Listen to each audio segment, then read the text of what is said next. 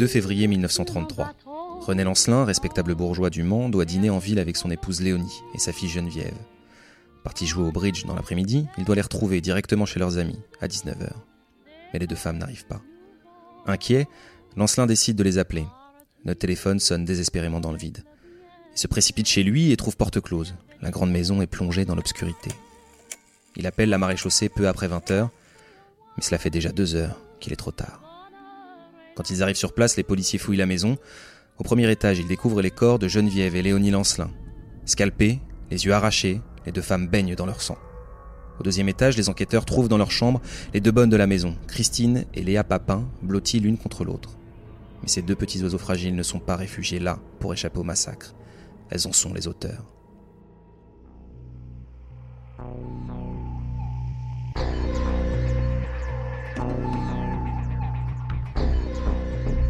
Scène de crime.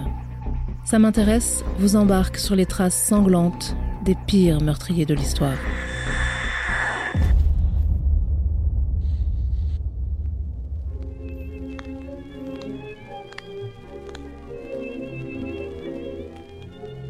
Tout commence en avril 1926. Christine Papin, 21 ans, et sa sœur Léa, 15 ans, sont embauchées au service des époux Lancelin et de leur fille de 20 ans. Les règles de cette maison bien tenue du Mans sont strictes, mais les nouvelles bonnes s'y font parfaitement. Elles sont bien nourries, bien logées, bien traitées. J'ai pour principe de ne jamais tenir compte des certificats. On demande des références au personnel qui n'a pas le droit d'exiger celles des employeurs, n'est-ce pas injuste Vendredi, je vous présenterai mademoiselle, notre fille Geneviève. Elle s'est absentée pour la semaine. J'espère, mademoiselle, que vous plairez chez vous. Vous savez tenir une maison, il y a des détails qui ne me trompent pas. Le gaz réglé, le papier sulfurisé du beurre raclé, les torchons mis à sécher. Nous devrions bien nous entendre. En six ans, elles ne demandent aucune autorisation de sortie. Pendant leur temps libre, les deux sœurs se retirent dans leur chambre. Elles n'en sortent que pour se rendre à la messe du dimanche. Elles ne fréquentent aucun garçon, ni même les domestiques des maisons voisines, qui les trouvent bizarres et jasent sur l'affection exclusive qui semble les unir. Une fois pourtant, Madame oblige Léa à s'agenouiller pour ramasser un papier tombé de la corbeille. Elle la pince à l'épaule jusqu'à la faire pleurer. L'épisode traumatise la jeune femme. Elle jure en son fort intérieur de ne plus se laisser faire. Fin 1932, la tension devient palpable dans toute la maison. René Lancelin, président d'une mutuelle, est inculpé pour avoir trempé dans un scandale financier. Madame traite ses bonnes avec plus de rudesse, se défoule sur elle de ses angoisses et de ses frustrations. Petites humiliations et remarques méprisantes empoisonnent le quotidien des deux sœurs. Un climat de violence larvée s'installe dans le huis clos domestique. Jusqu'à ce fatal 2 février. Monsieur est sorti jouer au bridge, madame et sa fille font des emplettes. Dans la maison vide, les sœurs Papin vaquent à leur corvée avant d'aller se reposer dans leur chambre, vers 17h.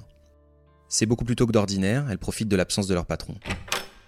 Mais madame et sa fille rentrent à l'improviste pour déposer leur paquet. Elles sont surprises de ne trouver personne pour les accueillir.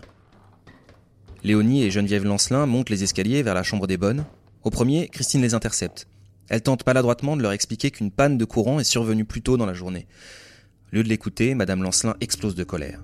Elle profère des menaces de renvoi et surtout des accusations dans lesquelles Christine discerne des sous-entendus obscènes. Elle fait un pas de côté pour saisir un lourd pichet d'étain sur un guéridon, puis frappe le visage de sa patronne, sans s'arrêter, à plusieurs reprises. Geneviève, venue au secours de Léonie, subit le même sort. La mère et la fille, crâne fendu, défigurées, gémissent et se traînent au sol. Léa, sortie de sa chambre, découvre la scène. Sa sœur, sans la regarder, lui désigne alors madame et ordonne Arrache-lui les yeux Puis elle descend à la cuisine pour s'emparer d'un couteau et d'un marteau. Pendant ce temps, Léa obéit à Christine sans hésiter. Elle arrache les yeux de Léonie Lancelin, comme pour saigner un lapin, et lui fourre les globes oculaires dans son corsage pendant qu'elle respire encore. Christine est revenue avec un marteau et un couteau. Elle piétine Geneviève avant de l'énucler aussi et de jeter ses yeux dans l'escalier. Elle finit d'écraser la tête des deux victimes en une bouillie sanglante. De son côté, Léa retrousse les jupes de Geneviève et lui taillade les cuisses et les fesses. L'ouvrage infernal ne s'arrête que lorsque les corps des deux victimes sont totalement méconnaissables. Les patronnes sont réduites au silence pour toujours. Une fois le massacre achevé, Christine dit seulement Bah c'est du propre. Allons nous laver. Puis elles vont s'enfermer dans leur chambre et se remettre au lit.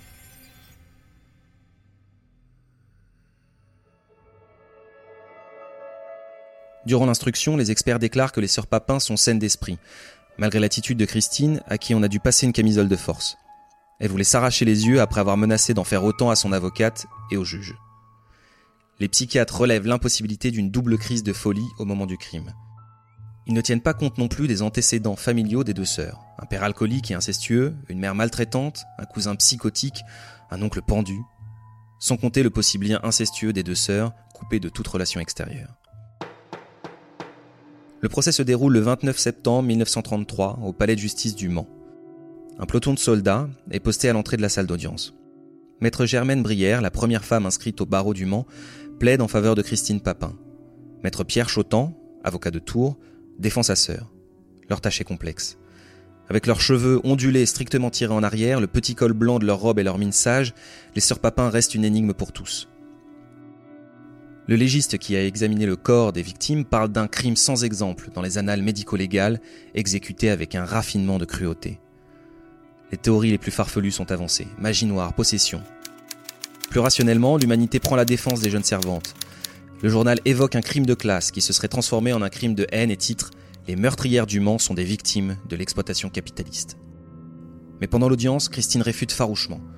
Je n'avais aucun grief contre ces dames. Si nous avions eu à nous plaindre, nous serions partis. Le psychiatre Jacques Lacan suit le procès. Il fera de leur histoire un cas d'école et mettra en avant le crime paranoïaque déclenché par une pulsion meurtrière et sadomasochiste sur fond de frustration sociale.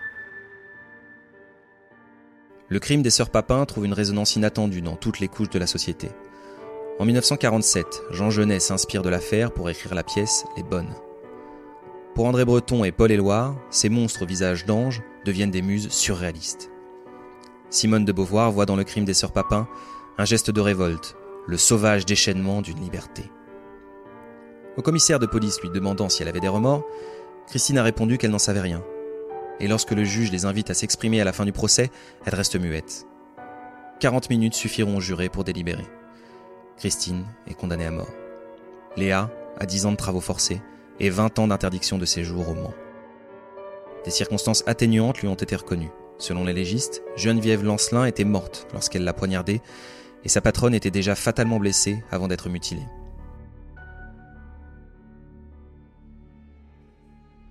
Le 23 janvier 1934, Christine échappe à la guillotine car le président Albert Lebrun commut sa peine en perpétuité. Incapable de supporter d'être séparée de sa sœur, elle mourra folle et refusant de s'alimenter à l'asile de Saint-Méan en Bretagne le 18 mai 1937. En dépit de son comportement exemplaire à la prison de Rennes, Léa n'aura droit à aucune remise de peine. Elle sort de prison en 1943 et retrouve un emploi de domestique à Nantes sous un pseudonyme. Elle meurt de vieillesse, à 89 ans, le 24 juillet 2001 et emporte dans sa tombe le souvenir de l'inexplicable carnage.